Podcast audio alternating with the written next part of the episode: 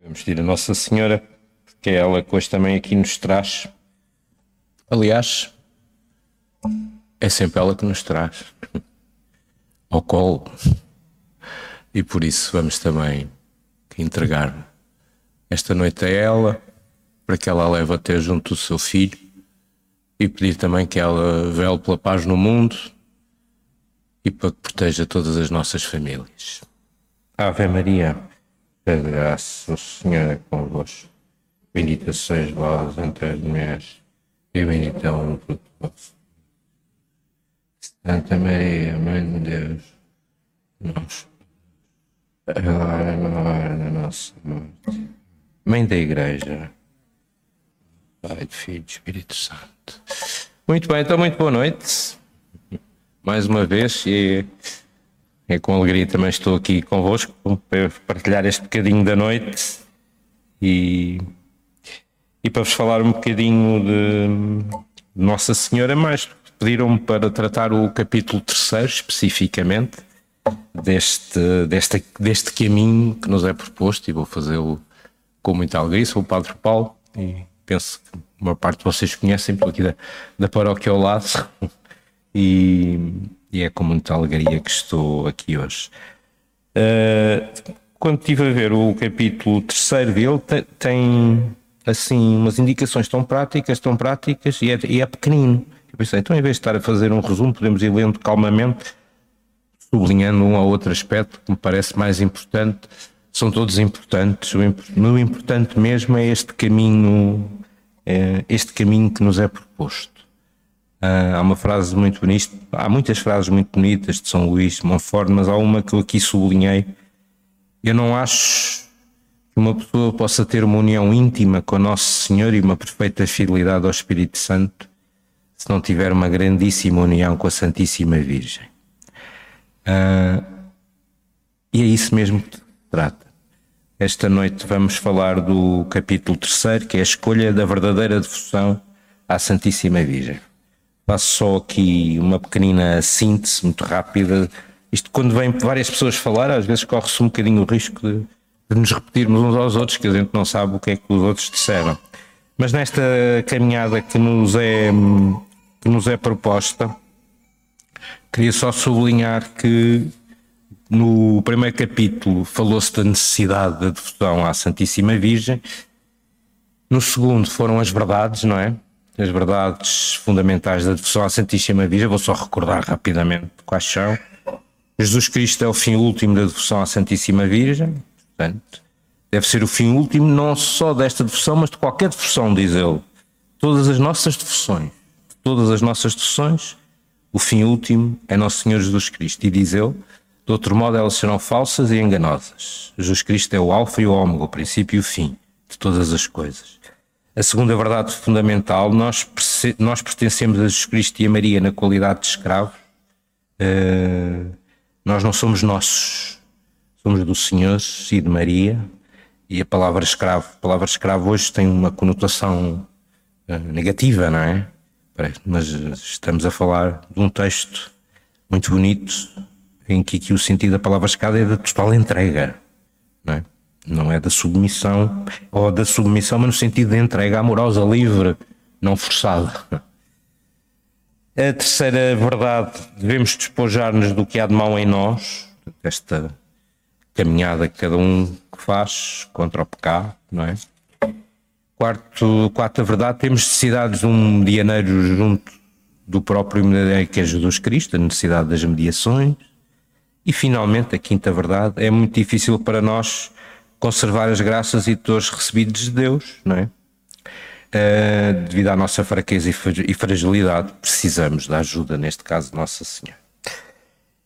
Então, hoje vou assim rapidamente e sem vos querer uh, amassar muito, falar deste capítulo terceiro que é a escolha da verdadeira devoção à Santíssima Virgem. E já agora começo por aqui porque eu também eu, dei aulas quase toda a minha vida, tenho este bichinho, isto, sei que isto não é uma aula, mas tenho este bichinho, gosto de sempre fazer os enquadramentos. Eu, grande parte da minha vida fui professor. E sim, o grande objetivo de São Luís de Montfort não era uma devoção. Era uma verdadeira devoção. São coisas diferentes. Ele não quis inventar, não quis criar nenhuma devoção. Aliás, no capítulo 3 ele até vai dizer que outras devoções são tão válidas como estas se tiverem estas características. Ele estava preocupado era com a verdadeira devoção, porquê? Por causa das falsas devoções e da ausência de devoções. E sabem, quando eu estava a ler isto, pensei, não tinha pensado, também é bom pensar. É? Nós hoje estamos a viver um tempo muito igual. Hoje em dia a palavra devoção está. Pergunto-me a mim próprio, aquelas devoções que nós herdámos dos nossos pais, dos nossos avós, tantas, não estou só a falar da devoção mariana, toda, tantas outras devoções, não é? Hoje há uma falta de devoção tão grande, não é? E como já tiveram a ver, as devoções são necessárias, já vamos ver isso melhor, para a nossa união com Deus.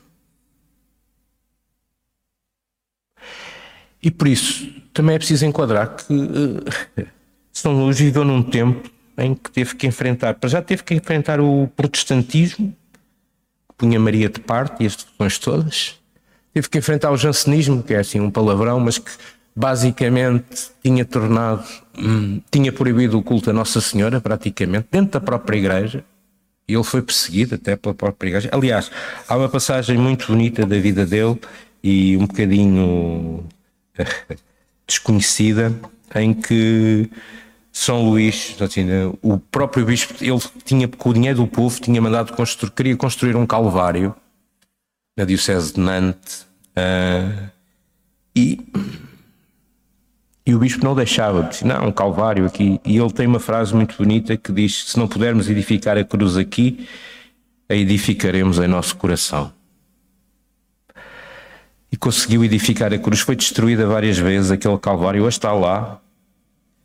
Uh, é engraçado que hoje, por acaso, estava a preparar isto também um bocadinho melhor, como são as coisas. Está lá o calvário que ele o bispo primeiro não o quis deixar construir, porque era um jansenista, portanto não, já estava em divisão com a própria igreja.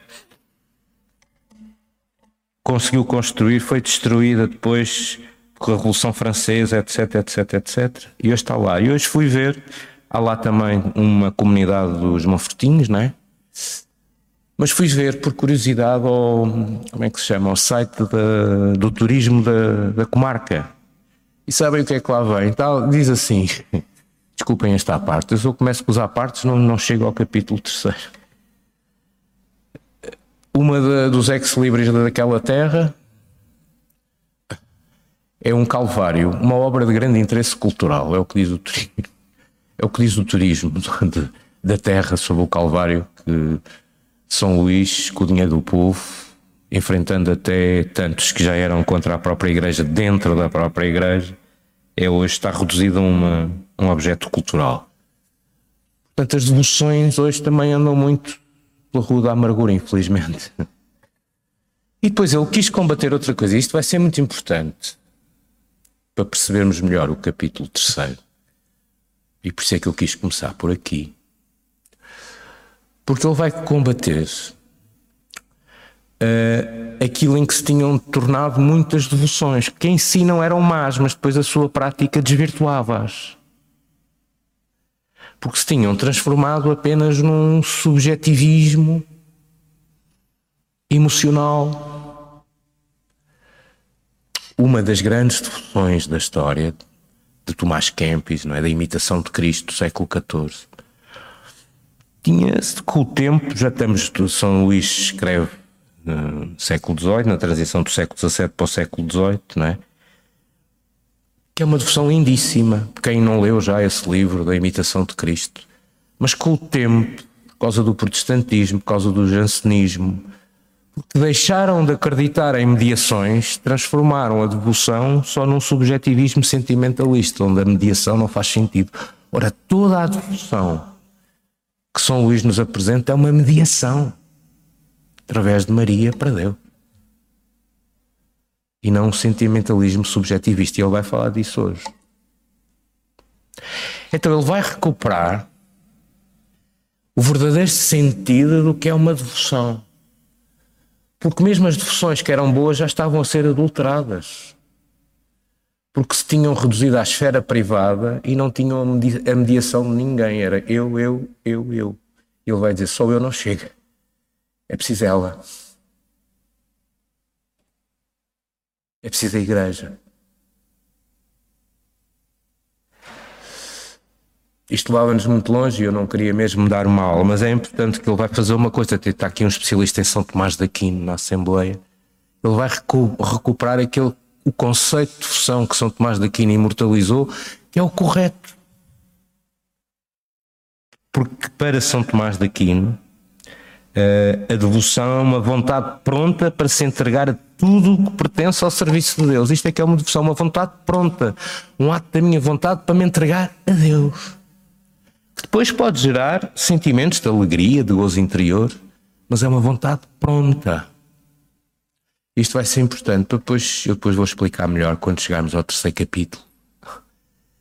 Porque é isso que São Luís vai fazer, vai transformar. Vai transformar, não, vai propor uma devoção que é uma vontade firme de mim, do meu interior, e não, não um mero sentimentalismo ou um subjetivismo. E uma vontade pronta para quê? Para se entregar a tudo o que pertence ao serviço de Deus, não é? E então eu, para me entregar a tudo o que pertence ao serviço de Deus, preciso de um ato decidido e determinado da minha vontade, não é? E preciso das mediações, que são as devoções, entre outras.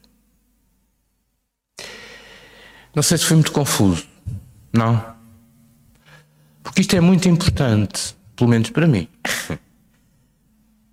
Porque o que São Luís faz não é inventar uma devoção, é pôr a devoção, neste caso Mariana, no seu devido lugar, de onde nunca devia ter sido tirada e foi tirada naquela altura, por razões que eu agora não vou desenvolver, e que hoje também é tirada de muitas maneiras, esta e outras devoções.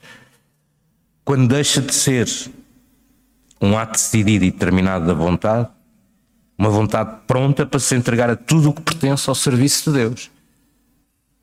Através da mediação, neste caso da mediação de Nossa Senhora.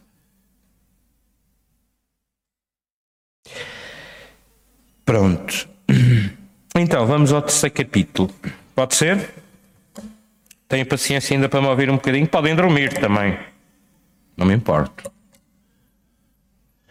Quando uma vez perguntaram a um, a um crítico de música o que é que achava da música de Schubert. E ele respondeu assim: Bem, quando ouço Schubert, adormeço sempre. Depois acrescentou: Mas sonho sempre com o paraíso. Por isso podem dormir, que eu vou pensar que estão a sonhar com o paraíso e eu não me importo. Muito bem, então, vamos ver estamos aqui num dos capítulos fundamentais para percebermos o que ele quer é a escolha da verdadeira devoção. Devoção a Nossa Senhora, desde sempre. Temos é que a colocar no sítio certo e fazê-la da forma certa. E é isso que ele nos vai propor neste caminho e nos quer propor ontem, hoje e sempre neste caminho. E para isso também acho que era importante este enquadramento, porque ele teve que lutar contra isto. É? Pronto, então ele vai começar por dizer, conhecida das cinco verdades, que nós já vimos. Então agora vamos ver, para fazer uma boa escolha da verdadeira devoção, não é uma escolha da devoção, é da verdadeira devoção. Ele vai nos apresentar também umas propostas muito práticas que eu vou comentar. Ele começa por dizer: o demónio, como um moedeiro falso e um enganador firme, tem já enganado e perdido inumas almas inculcando uma falsa devoção à Santíssima Virgem. Eu começo por aqui. Porque muitas vezes pensamos que um dos erros das devoluções, ou disto, ou seja do que for na igreja, é um erro nosso. Ele começa pelo diabo. O mal existe, meus amigos. E mete-se nas nossas vidas, mete-se na nossa igreja, mete-se nas nossas devoções, por mais boas que sejam mete-se nas nossas escolhas. Este capítulo que é muito famoso porque ele apresenta uh, os sinais das falsas devoções e depois do caminho da verdadeira devoção e às vezes esquecemos que ele começa pelo diabo. E sabem uma coisa, o mal, o mal nunca entra na nossa vida por uma porta que está escancarada. Aqui a Mena já me ouviu dizer isto muitas vezes. O mal entra na nossa vida por uma pequenina frecha que nós, sem querer, ou porque nos descuidámos, deixámos de abrir e por isso não damos por ele entrar. Se a porta tivesse escancarada, a gente via entrar, não é? E é muito interessante, é muito interessante, não é muito bonito que ele põe os pontos nos is, claro que põe. Um grande homem de Deus. Antes de ir à parte prática dos conselhos e das definições, ele introduz-nos aqui cuidado com o mal. O mal desvirtua a nossa vida e de um dia para o outro dá-nos uma reviravolta na vida e dá uma reviravolta na igreja e nas coisas mais beatas que sejam de repente. Não é por acaso que a gente todos os dias na missa reza ao Pai Nosso. Como é que termina o Pai Nosso? Livrai-nos todo mal, não é? Não nos deixes cair em tentação e livrai-nos do mal. Então, o primeiro inimigo de qualquer devoção, ou neste caso da devoção verdadeira à Santíssima Virgem, eu aqui acrescentaria a outra devoção. É o mal que nos quer baralhar a vida.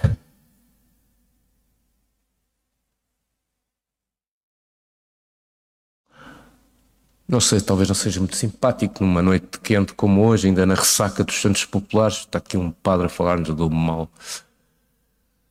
Pois é, mas é que ele entra pelas pequeninas brechas e só Nosso Senhor e Nossa Senhora é que nos ajudam nesta luta.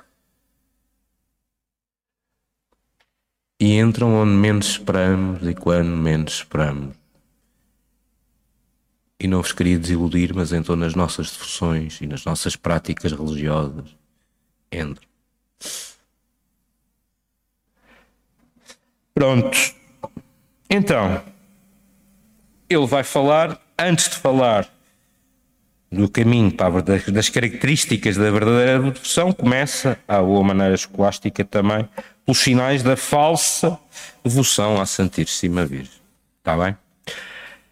E ele diz que conhece sete espécies de falsos devotos e falsas devoções à Santíssima Virgem. Então vamos lá ver elas, está bem? Primeira. Ainda tem paciência para me ouvir? Mais ou menos. Depende do que aí vem. Então vamos lá ver. Começa pela negativa. Os falsos devotos e as falsas devoções à Santíssima Virgem.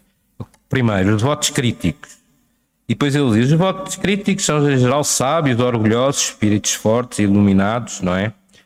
Que têm uma certa devoção à Santíssima Virgem, mas que vivem criticando as práticas de devoção que a gente simples tributa de boa fé e santamente a esta boa mãe. Pelo facto destas devoções não agradarem à sua culta fantasia. Repugna-lhes ver pessoas simples e humildes ajoelhadas diante de um altar ou de uma imagem da Virgem.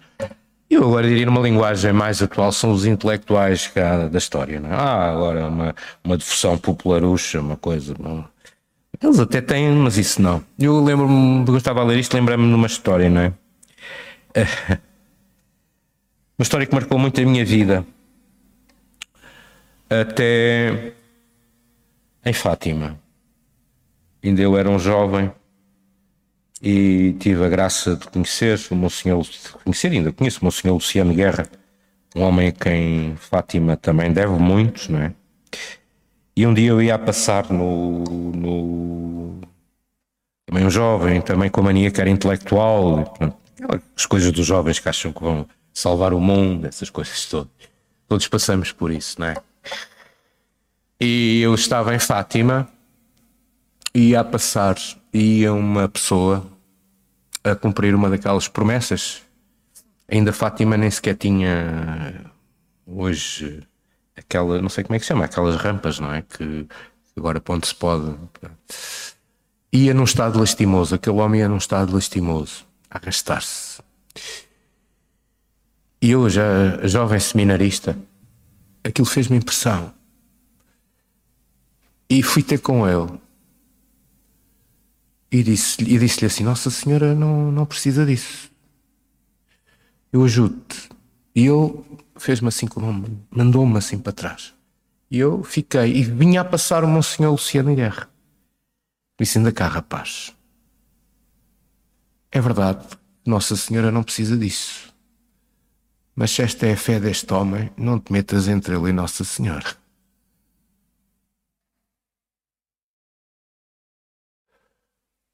E nós desvalorizamos, até ridicularizamos as formas de piedade mariana. Principalmente nos anos 60, 70. Então em França, meu Deus, E isto foi escrito, a história repete-se, não, é? isto não foi escrito, estas palavras não foram escritas nos anos 60. Foram séculos antes. Desvalorizámos esta piedade popular em nome de uma pseudo-fé intelectual E desculpa eu estar-me a demorar aqui, porque muitas vezes há, há muita gente assim, não, isto, essas coisas não. E diz São Luís: esta espécie de falsos devotos e orgulhosos é muito para temer, eles causam um mal infinito à devoção. Porque afastam o povo, afastam a nossa expressão mais íntima. Hoje a piedade popular, ou as expressões mais populares, estão outra vez a ser valorizadas. E mais, nós até estamos num país em que Fátima é um bom exemplo do que foi já tantas vezes ridicularizada a piedade popular mariana. Mas eu digo-vos mais, e depois um dia posso falar com isso, até tenho umas coisas escritas sobre isso. Eu estou absolutamente convencido, e tenho isso escrito a nível académico também, que o secularismo que desde a Revolução Francesa, 1789, tem varrido esta Europa, não chegou com a mesma força ao sul da Europa, não chegou com a mesma força ao nosso país por causa da Nossa Senhora de Fátima. E não só Nossa Senhora Fátima, por causa do culto mariano, da devoção ao culto mariano.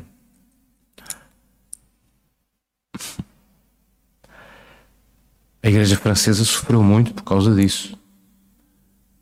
Foram proibidas manifestações de fé, procissões, etc. Ora, São Luís já nos tinha, já nos tinha lembrado, por isso ele já estava a sofrer isso no tempo em que ele escreve isso. Parte da igreja ligada a esse movimento do jansenismo, que eu agora não quero explicar, tinha proibido o culto mariano.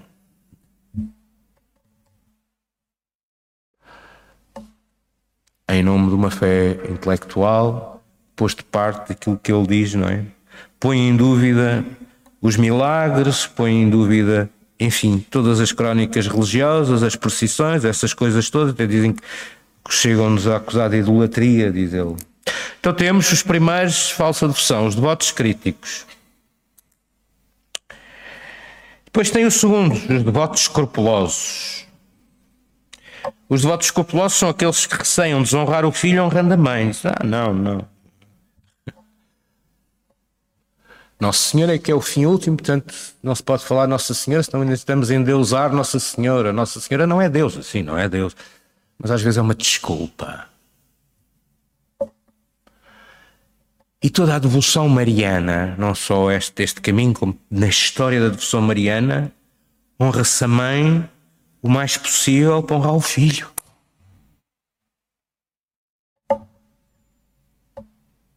E ele diz aqui claramente, não é?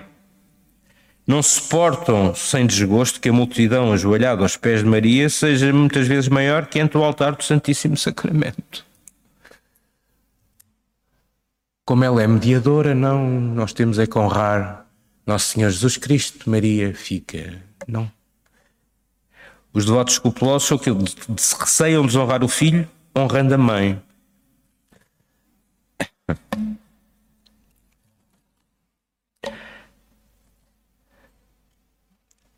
E depois diz assim, mais à frente, uma síntese. Pela aplicação que lhe dão, é bem perigoso isto e constitui uma, uma cilada subtil do maligno sobre o pretexto de um bem maior, pois nunca se há de honrar mais a Jesus Cristo do que honrando a Santíssima Virgem, desde que a honra que se presta a Maria não tem outro fim que honrar mais perfeitamente a Jesus Cristo. Às vezes é uma desculpa, ainda muito intelectualizada, diga-se de passagem. Pronto. Terceiro, vamos para o terceiro. É que são logo sete. Sete falsas devoções, muito atuais. Os devotos exteriores são as pessoas que fazem consistir toda a devoção Santíssima Virgem Maria nas práticas exteriores.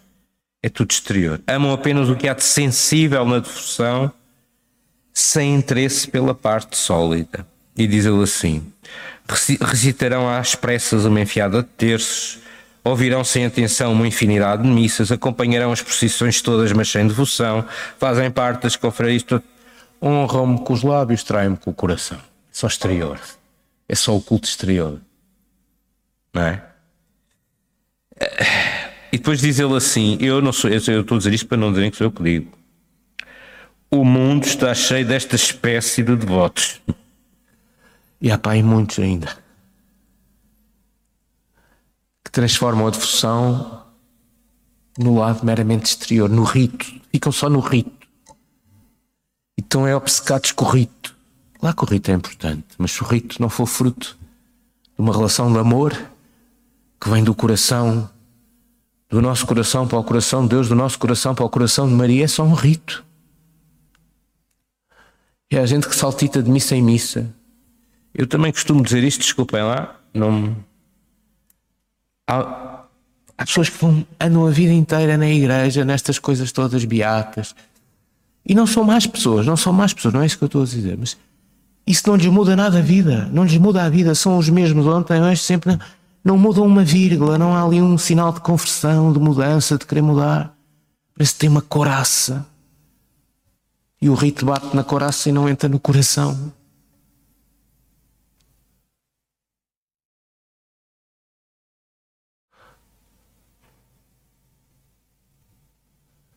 E às vezes transformamos a religião num rito. Ah, hoje já rezei o terço, já fui à missa, já está tudo cumprido. E o teu coração, como é que está? O que é que isso fez ao teu coração, esse terço, essa missa? Em que é que te fez mudar? Em que é que te fez chorar? Em que é que te fez sorrir? Em que é que te fez amar? Em que é que te fez perdoar? Em que é que te fez pedir perdão? É, não sei. Ainda tens aí uma coraça à tua volta do coração e o rito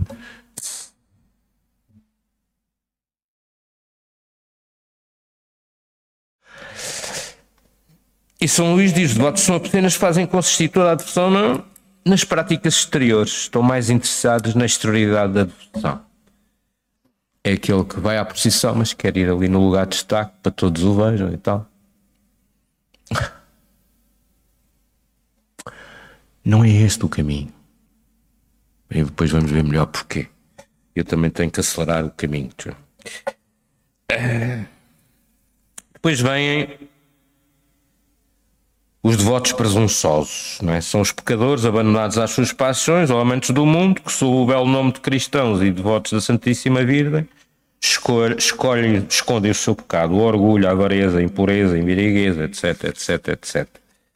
Portanto, são aqueles que sim, são muito. têm, têm uma devoção, mas continuam a viver uma vida dupla. Não há nada pior na vida do que viver uma vida dupla. Seja em que área for da vida. Até porque o tempo isso atormenta-nos.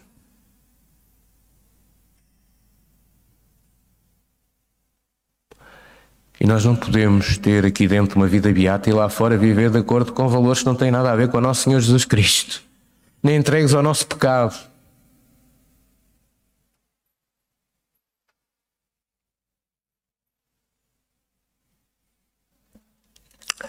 E ele até vai mais longe.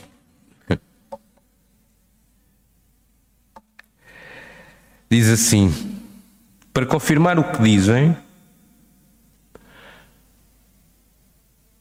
e para aumentar a própria cena. Relembram umas histórias que leram a ouvir, verdadeiras ou falsas, não importa, em que se afirma que, que, se pessoas morrerem em pecado mortal, sem confissão, só pelo facto de que em vida tenham feito algumas orações ou práticas à devoção da Virgem, uh, a sua alma permanece. Uh, está a caminho do céu também. São aqueles que passam uma vida inteira a fazer a geneira, depois à hora da morte vêm correr à igreja a perdão. Não é o perdão de quem está arrependido. É o perdão de quem acha que arranjou uma maneira de contornar a fila para entrar no céu. E sabem, a salvação não está à venda nem está em salvo.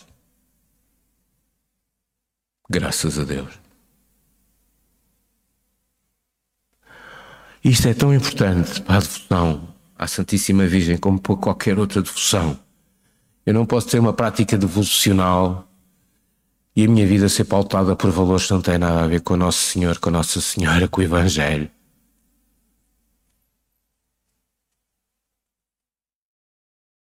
Eu não posso vir aqui comungar, não posso vir aqui rezar aos pés de Nossa Senhora e depois ir lá para fora e ser uma mentira.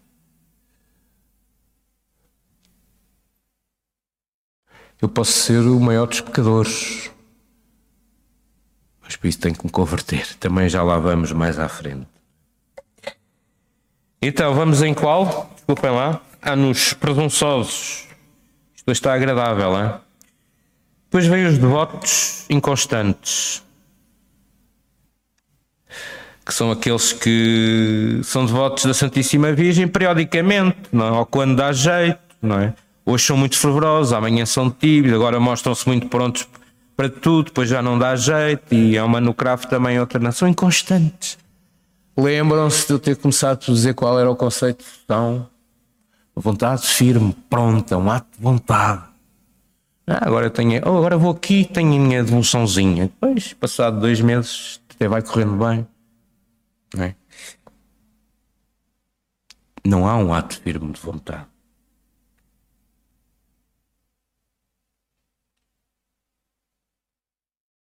E vou ler uma frase que não é minha, é dele.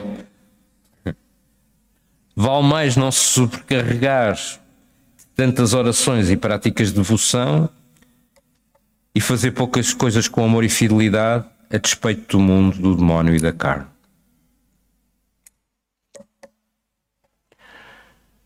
São os tíbios, não é? Tibieza. Ah. Sabem que é um dos grandes problemas do mundo hoje, que é a inconstância. Cada vez é mais difícil sermos constantes, sermos firmes, sermos comprometidos, termos uma vontade firme. Claro que precisamos da graça de Deus, já lá vamos. Hoje é tudo descartável, não é?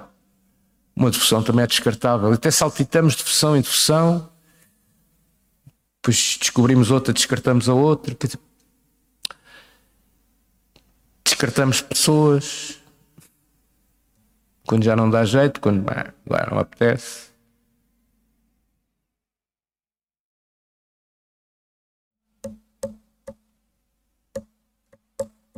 Há uma história do Papa João Paulo II. Eu tive a graça de estar uh, em Roma nos últimos cinco anos da vida do Papa João Paulo II e ter também tido um trabalho no Vaticano. E há uma passagem da vida do Papa João Paulo II, quando ele já estava. já estava mal, não é? E é um cardeal, eu assisti isto. É um cardeal que lhe diz que ele tem, tem que parar, estava, estava esgotadíssimo. E, e ele já estava em cadeira de rodas e já tinha uma, uma parte do corpo paralisada e dá assim na cadeira de rodas, assim com a mão. E ele era. era tudo menos inconstante. E se Nosso Senhor não desistiu da cruz, pois não, eu também não desisto.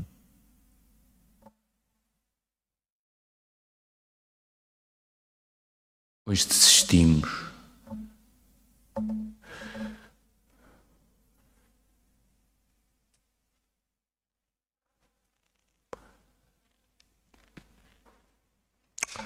E sabem uma coisa que me preocupa, desculpem este desabafo.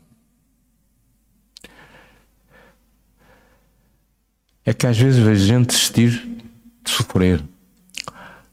Isso. Até, se, até um certo sítio ainda se percebe. Mas é que também já estamos a desistir de amar. Porque também ainda não percebemos. O essencial da cruz é que para amar também é preciso sofrer. E mais à frente, São Luís vai nos falar disto.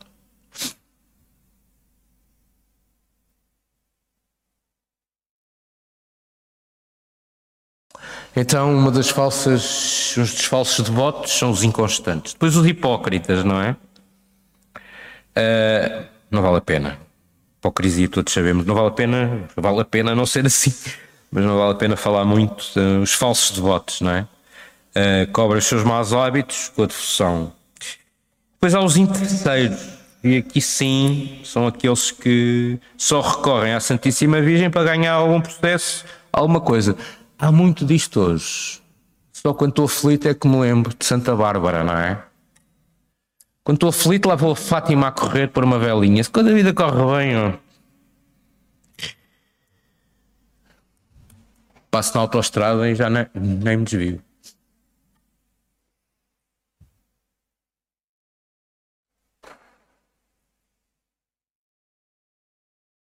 Então nós corremos para o colo da mãe quando choramos,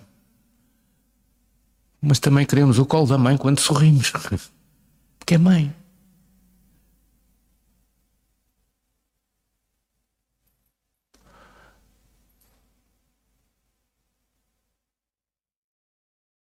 Ainda ontem, ontem foi dia 13, é o padroeiro do. padroeiro do, da paróquia de Santo António aqui de Estoril, não é? Padroeiro da paróquia. E, e aquela igreja, por causa do Santo António, vai lá muita gente, e aquele altar é um altar de milagres. Eu sou, sou testemunha que aconteceram ali muitas graças e muitos milagres. Coisa absolutamente. Recebo cartas, recebo e-mails, recebo pessoas a baterem-me à porta a dizer: por favor, amanhã vou de viagem. Fiz escala em Lisboa, fui à igreja de Santo António em Lisboa. Antes de ir embora, tenho que me abrir, eu tenho que ir ali ao altar tenho tido tantas graças ali, de, tanta gente tem tido tantas graças ali, eu também, algumas. Uh, e sou mais que testemunha que é um local, uh, um altar de milagres e de graça divina. Uh, olha, ainda ontem, uh, ontem, não era esta a história que eu queria contar, mas Geralmente as pessoas quando lá vão metem uma, uma moedinha né, no cofre do Santo António. E como era dia de Santo António, fui lá muita gente, eu fui ao cofre. Depois há sempre os assaltos e tinha lá um papel a dizer assim, por favor, é um papel com um envelope com, com umas notas e dizer assim, por favor, reze pela minha mãe. Bonito, não é? Mas também lá vai muita gente neste dia e noutros dias, está aflito. Depois, durante o ano, nunca mais põe os pés na igreja, em sítio nenhum. E claro, quando estamos aflitos, corremos para o colo da mãe, então não corremos. E quando estamos alegres, abandonamos a mãe. A mãe abandona-se.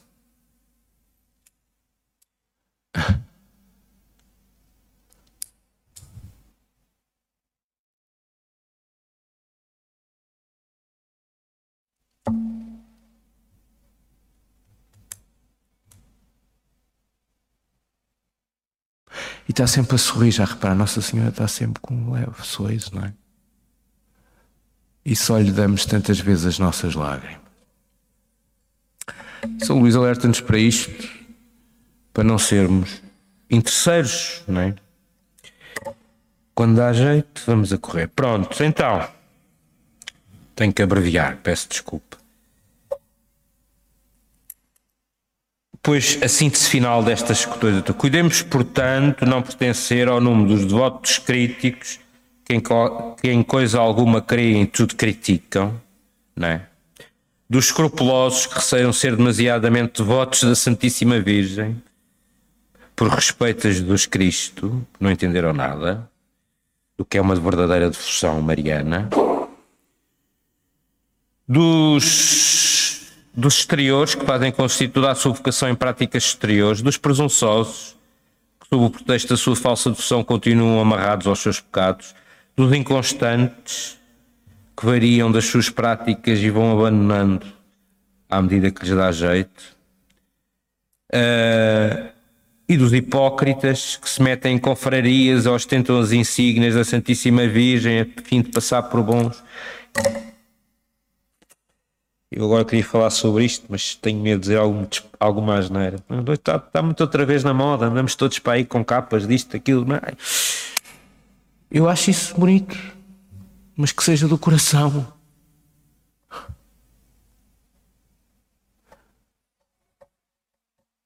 Não é que isso seja mau, não é isso que diz São Luís. Não pode ser hipocrisia, não pode ser exterioridade, está bem? Pronto, então vamos à verdadeira devoção, está bem?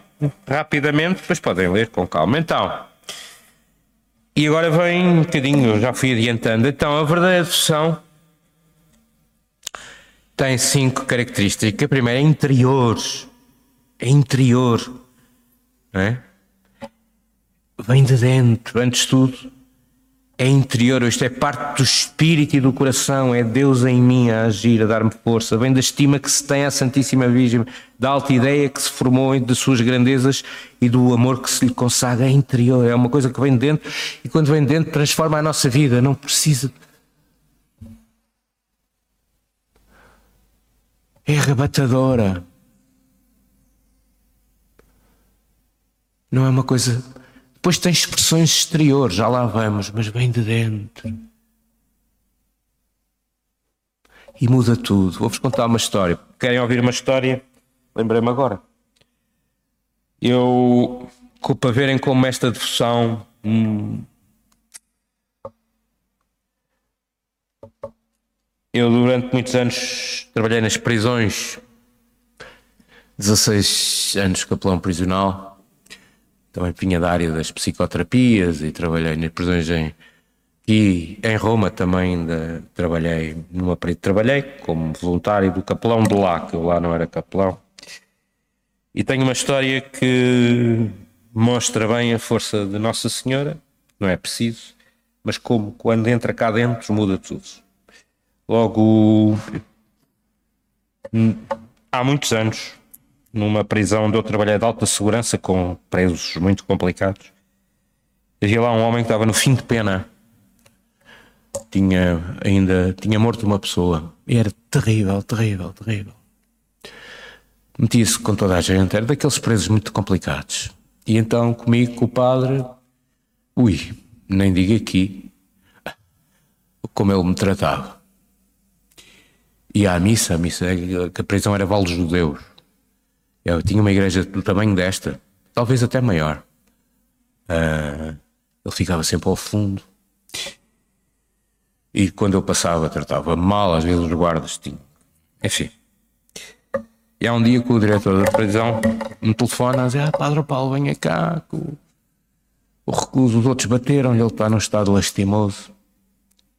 Está ali numa cela isolado. E eu fui. E nem o reconheci, estava completamente. Tinha levado uma grande tareia, não é? E eu fiquei ali, nem sabia o que é que lhe havia dizer. Pensei, bem, isto agora vou uma tareia, vai sobrar para mim também. E sentei-me ali ao lado dele, um bocadinho então, preciso de alguma coisa, aquelas conversas assim. E ele faz-me uma pergunta. Isto era pai 5, 5, 6 da tarde. Aquelas coisas que o Senhor diz na missa também são para mim. Sim.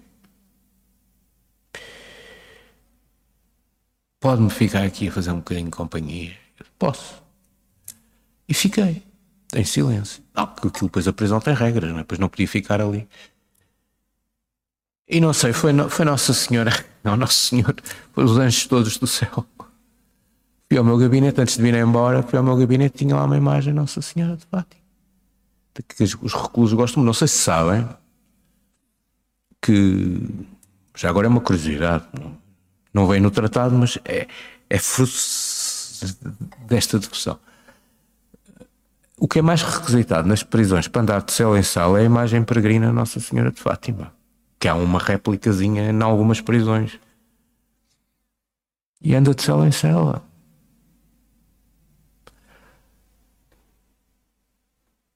Porquê?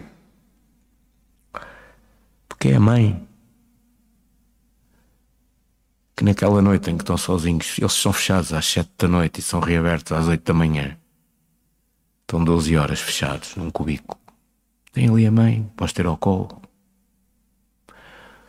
E a mãe não se importa de sorrir e pegar naqueles pecadores e dar-lhes colo.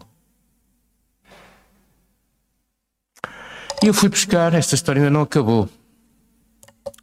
E eu fui buscar uma imagem que tinha lá, temos sempre várias, não é? Aquelas pequeninas de Fátima. Disse: Olha, tenho que me ir embora. Fica aqui com Nossa Senhora. E ficou. Depois, passados uns tempos, ele foi-se embora. Foi-se embora, liberto. Ele tinha tido 20 anos preso. Não é?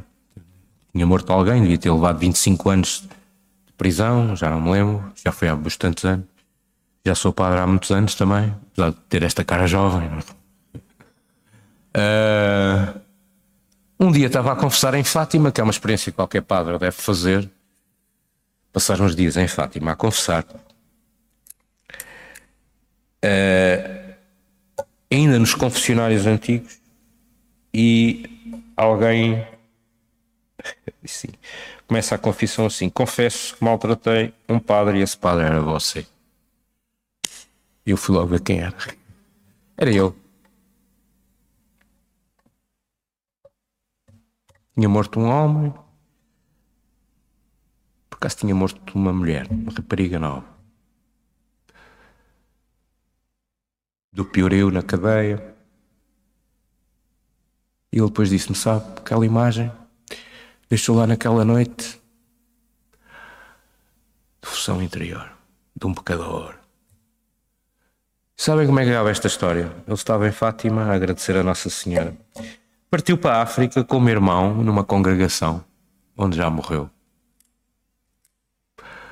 Com ele fui-me correspondendo até ele morrer. Morreu pai um ano ou dois antes de começar a pandemia. Irmão missionário. Então, quando uma devoção vem do interior, muda uma vida.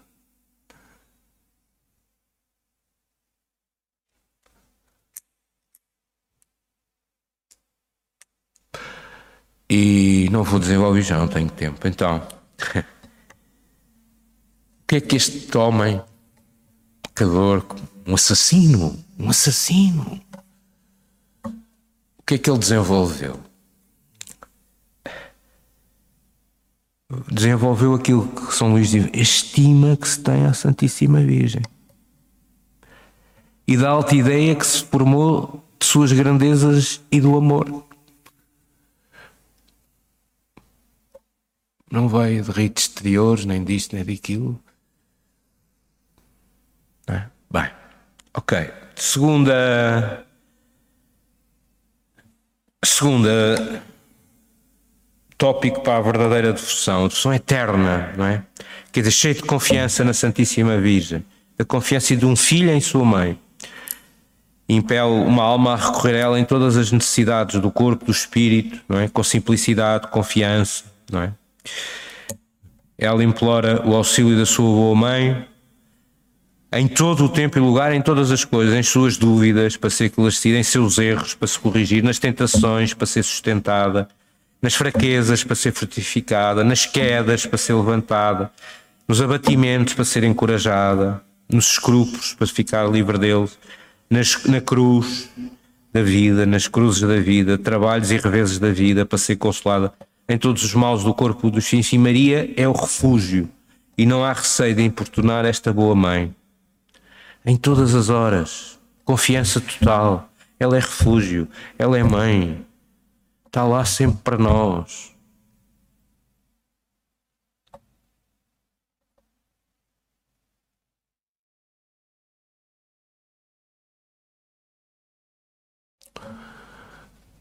Ela é refúgio em todas as minhas horas.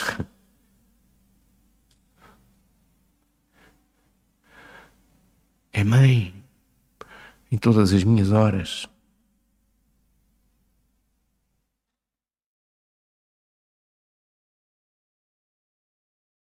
é cheia de confiança. Ou também começo cá com dúvidas disto, daquilo e daquilo outro, e hoje dá, amanhã não dá.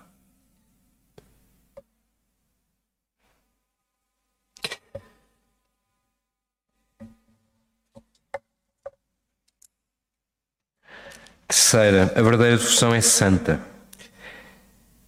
Leva uma alma a evitar o pecado e a imitar as virtudes da Santíssima Virgem.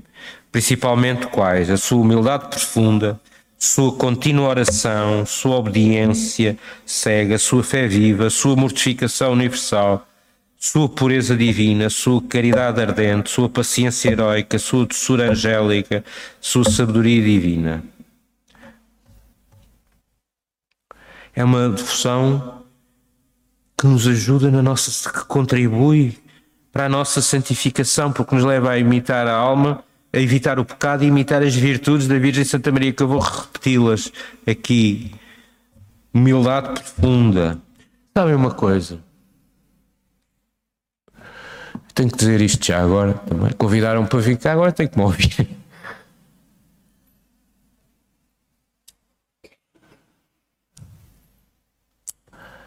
Passo a vida a ouvir falar de humildade.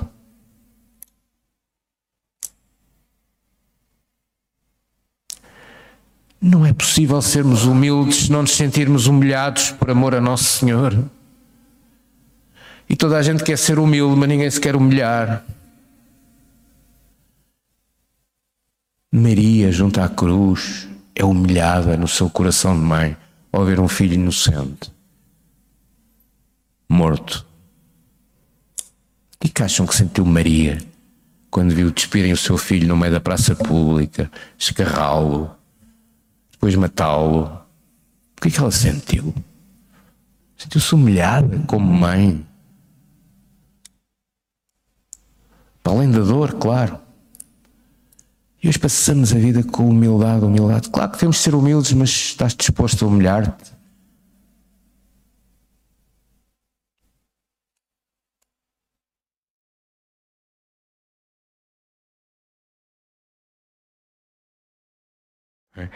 Então, humildade profunda, contínua oração. Esta devoção a Nossa Senhora é para imitar, é sermos pessoas de contínua oração. Obediência cega, fazei tudo o que Ele vos disser. Fé viva, mortificação universal já lá iremos falar mais sobre isto, porque também é importante. Pureza divina, caridade ardente, paciência heroica, doçura angélica. A doçura, também sobre a doçura, também queria dizer uma coisa, já agora. Já repararam que nós somos pouco doces? Alguns devem estar a pensar, falo por si. Doces. Às vezes somos brutos uns para os outros. Vocês já viram alguma imagem de Nossa Senhora em que ela esteja, não seja doce? É doçura do espírito, não é? Somos arrogantes até às vezes, mesmo, na, mesmo nas nossas manifestações de fé até. Às vezes até na forma quando vamos comungar, temos se alguém se mete à nossa frente na fila. Caramba!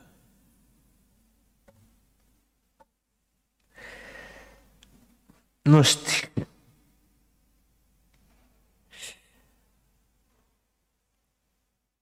temos que recuperar esta doçura de Nossa Senhora nas nossas vidas. É? Bem. Epá, está a chegar a hora. Trazei-me com as histórias. Depois, tão constante.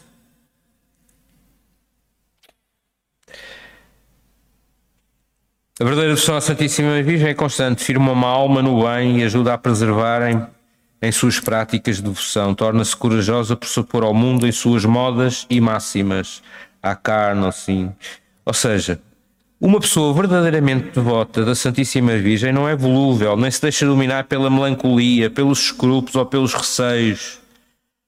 Não quer, não quer isto dizer que não caia, não mude, às vezes na sensibilidade da sua devoção, mas se cai, levanta-se logo, estende a mão à sua boa mãe, se perde o gosto ou a devoção sensível, não se aflige irremediavelmente, pois o justo e devoto fiel de Maria vive da fé de Jesus e de Maria e não nos sentimentos naturais. Lembram-se de ter começado por aquela devoção que era só um sentimentalismo. Ah, isto já, já não, não me diz nada, não vi nada, não, não, não, não. Depois vamos para outra. Ah, linda, não sei. E saltitamos, até saltitamos de devoções em devoções. Ah, esta já, já não me diz nada aqui, não sei, não sinto, não sinto. Não sentes? Sentes o quê?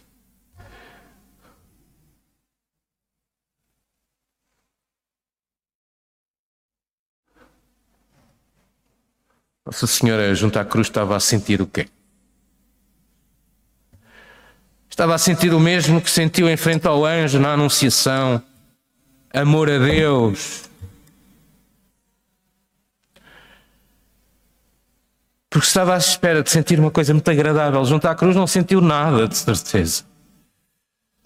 Chorou como mãe. Não há maior dor para uma mãe do que ver um filho partir. E eu vou dizer, para não dizerem que sou eu, pois, já, pois podem dizer também, não me importa, mas já estou numa fase. Não, está, não é fruto de modas, da moda do momento. Às vezes nós temos a mania das modas. Está na moda, vai tudo para aqui. Depois tem outro, outro está na moda, vai tudo para ali. Não é. A devoção, esta devoção não é assim. É constante. Não é fruto de sentimentalismozinhos. Não é uma devoção não provoca em nós um gozo e um sentimento bom. Não está dependente disso. E depois eu vou ler outra vez. Assim, uma pessoa verdadeiramente devota da Santíssima Virgem não é volúvel, não se deixa dominar pela melancolia, pelos escrúpulos ou pelos receios. Não quer isto dizer que não cai ou não mude. Às vezes, na sensibilidade da sua devoção, claro que pode mudar podemos ter temos mais que uma devoção na vida, há muitas devoções. É? Mas cai, levanta-se, logo estende a mão à sua mãe. Se perde o gosto ou a devoção sensível, não se aflige irremediavelmente, pois o justo e devoto fiel de Maria vive da fé de Jesus e de Maria e não dos sentimentos naturais. Uma devoção não é um sentimentalismo é um ato de vontade por amor a Deus que provoca em nós depois sentimentos. É outra coisa.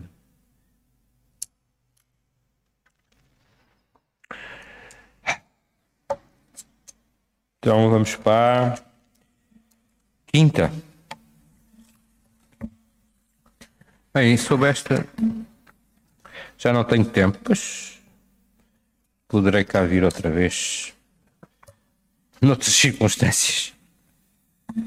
Ora bem, 22, constante. Falta-me aqui um.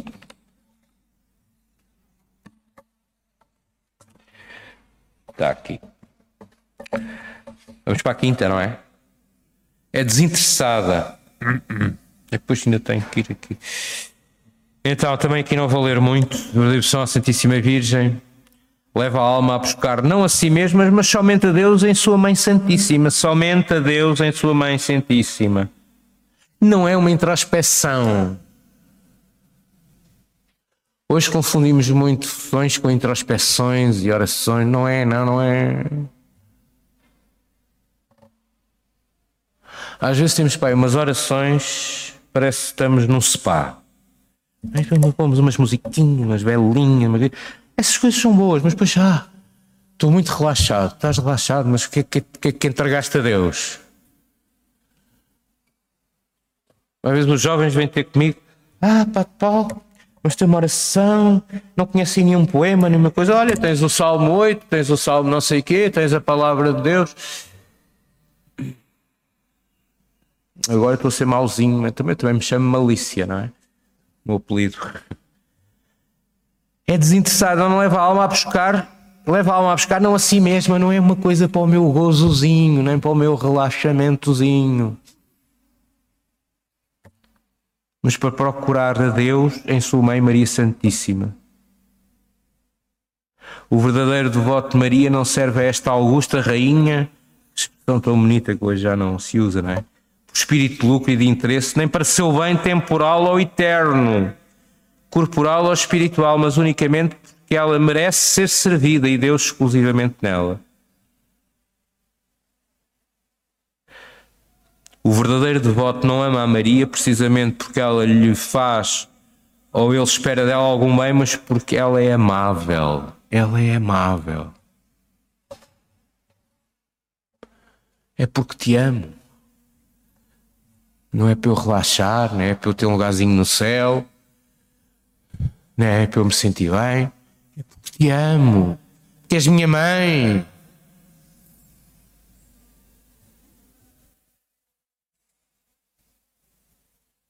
Porque na hora da verdade a minha vida é sempre tu que lá estás.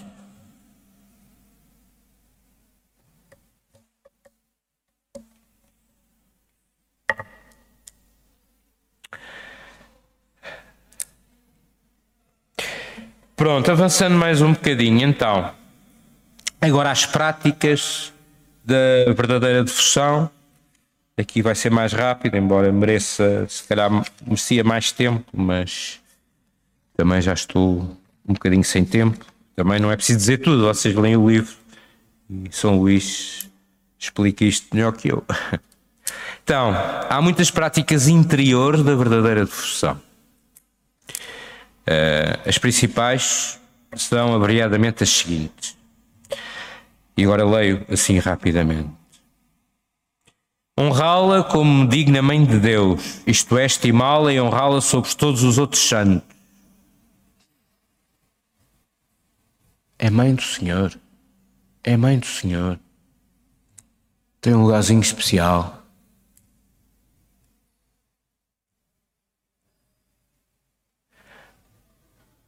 a obra-prima da graça e a primeira depois de Jesus Cristo, verdadeiro Deus e verdadeiro homem. Meditar as suas virtudes, seus privilégios e seus atos, são práticas que devemos ter. Contemplar as suas grandezas. Fazer atos de, de amor, de louvor e de reconhecimento. Isto é tão importante. fazer atos de amor, de louvor e de reconhecimento, invocá-la cordialmente, isto quase que nem devia ser preciso dizer, mas hoje em dia. Oferecer-se e unir-se a ela, oferecer-se e unir-se a ela. Eu ofereço-me a Nossa Senhora. Em todas as ações ter a intenção de, de agradar-lhe. começar, continuar e acabar todas as ações por ela, nela, com ela, para ela, a fim de fazê-las por Jesus Cristo, em Jesus Cristo, com Jesus Cristo e para Jesus Cristo, nosso último fim. Mais tarde, depois isto será melhor explicado. Olhem que bonito que é esta frase. Começar, continuar e acabar todas as ações por ela, nela, com ela e para ela. Porquê? A fim de fazê-las por Jesus Cristo, em Jesus Cristo, com Jesus Cristo e para Jesus Cristo, nosso último fim.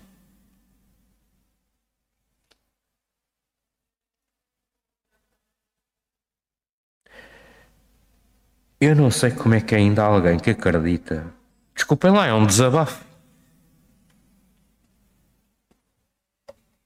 Que sem ela chegamos lá. Se ela foi a primeira a mostrar o caminho,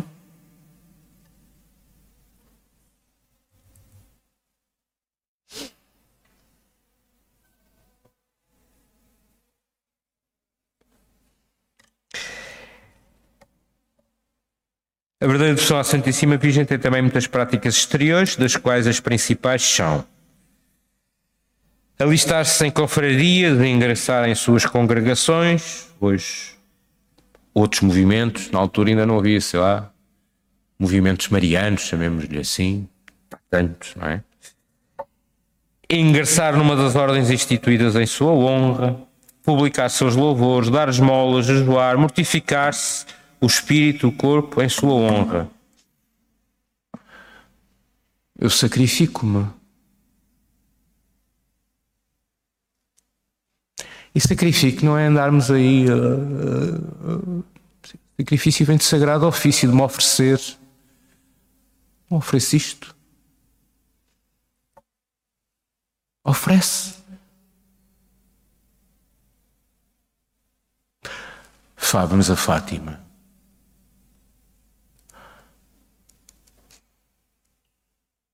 O grande místico, o grande místico do século XX, Francisco. Um dos grandes místicos do século XX, ainda pouco reconhecido como tal, o tempo ainda não. Passaram 100 anos, não é? Grande místico do século XX fez silêncio para oferecer inteiramente em reparação o seu sacrifício.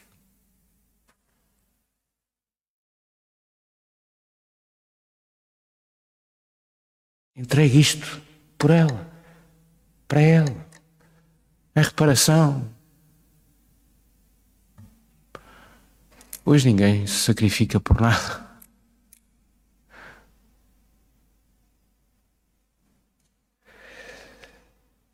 Trazei consigo suas insígnias, como o Santo Rosário, o terço, o escapulário, enfim. Isto é tão óbvio que eu estou, aqui estou a ler mais à pressa.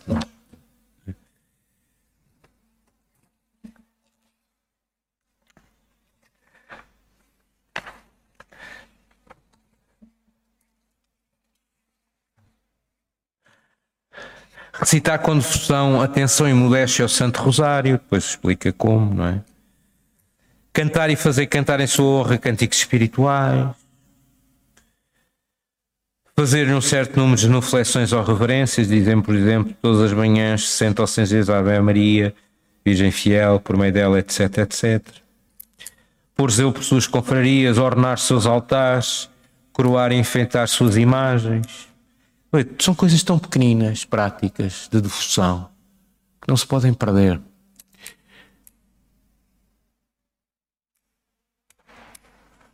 o cuidar da flor de Nossa Senhora.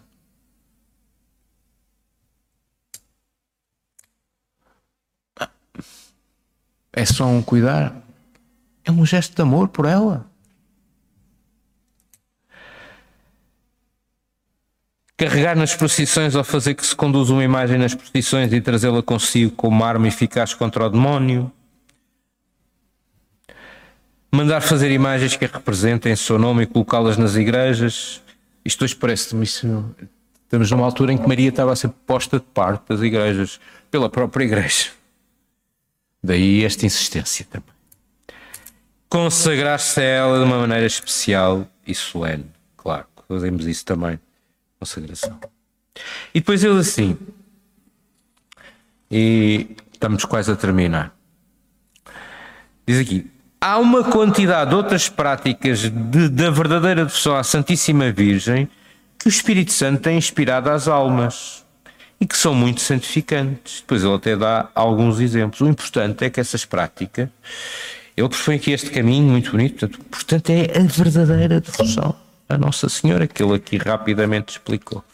Então, ele depois, a prática perfeita. Ele diz assim, com isto também vou terminar, está quase na hora terminar. Uh, depois de ler quase todos os livros que tratam da devoção à Santíssima Virgem, conversar com as pessoas mais santas e instruídas, não é?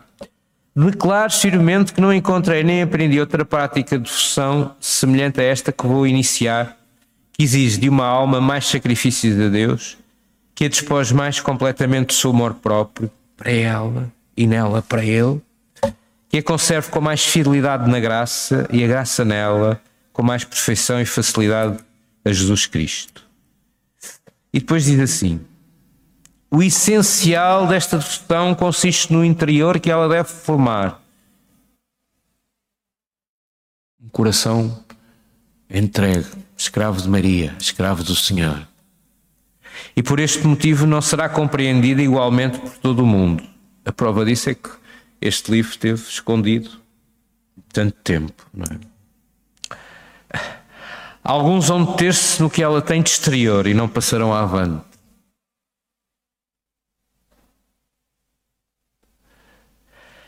E estes serão o maior número. Outros, em número reduzidos, entrarão em seu interior, mas subirão apenas um degrau. Vai devagarinho. Quem alcançará o segundo? Quem se elevará ao terceiro? Quem finalmente se identificará nesta devoção? E agora vem a resposta, que é para nós hoje.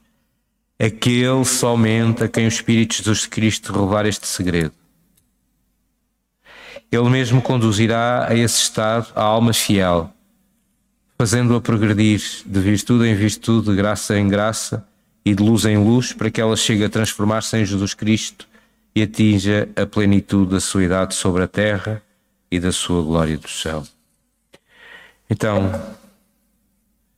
caríssimos irmãos, assim, muito rapidamente, foi uma síntese deste terceiro capítulo, foi isto que me pediram. e fica aqui o desafio destes pontos das falsas devoções e das verdadeiras devoções. Mas fica, pelo menos para mim, ficou desta leitura. Eu já conhecia, mas agora reli com mais atenção.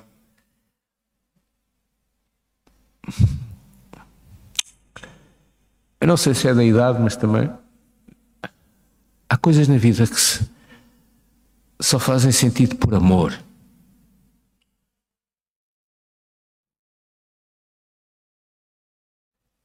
E Nossa Senhora ou se ama ou não se ama. E se ama, dá-se-lhe tudo. Como ela deu tudo por nós e dá tudo por nós. Então, que este, que este caminho que nos é proposto a todos seja mesmo um ato da nossa vontade, alicerçado no amor de Deus que o Espírito derramou em nós, para entregar tudo a Deus, uma vontade pronta para se entregar tudo a Deus e para o serviço de Deus. Que Nossa Senhora nos ajude nesta caminhada e, acima de tudo, que saibamos ser aquilo que sempre fomos em Portugal, um povo fiel, povo de Santa Maria. Senhora Nossa e Nossa Mãe, Senhora das Alegrias, teve a maior alegria que alguém pode ter, que deu à luz a própria vida, que é Cristo. E Senhora das Dores também teve a maior dor que alguém pode ter, que é ver um filho inocente uh, morto na cruz. Nas alegrias e nas dores, ela é mãe. E por ser mãe, tem toda a nossa devoção. Muito bem, então boa noite e eu convidava-vos a terminar fazendo a nossa consagração a Nossa Senhora, pode ser? Muito bem. Ó oh, Senhora minha, ó oh, minha mãe, eu me ofereço toda a vós e em prova da minha devoção para convosco, vos consagro neste dia para sempre os meus olhos, os meus ouvidos, a minha boca, o meu coração e inteiramente todo o meu ser. E porque assim sou vosso, ó incomparável Mãe, guardai-me e defendei-me como propriedade vossa. Lembrai-vos, pertenço, eterna Mãe, Senhora Nossa, guardai-me e defendei-me como coisa própria vossa. Seja louvado nosso Senhor Jesus Cristo. Obrigado e olha, desculpem qualquer coisinha.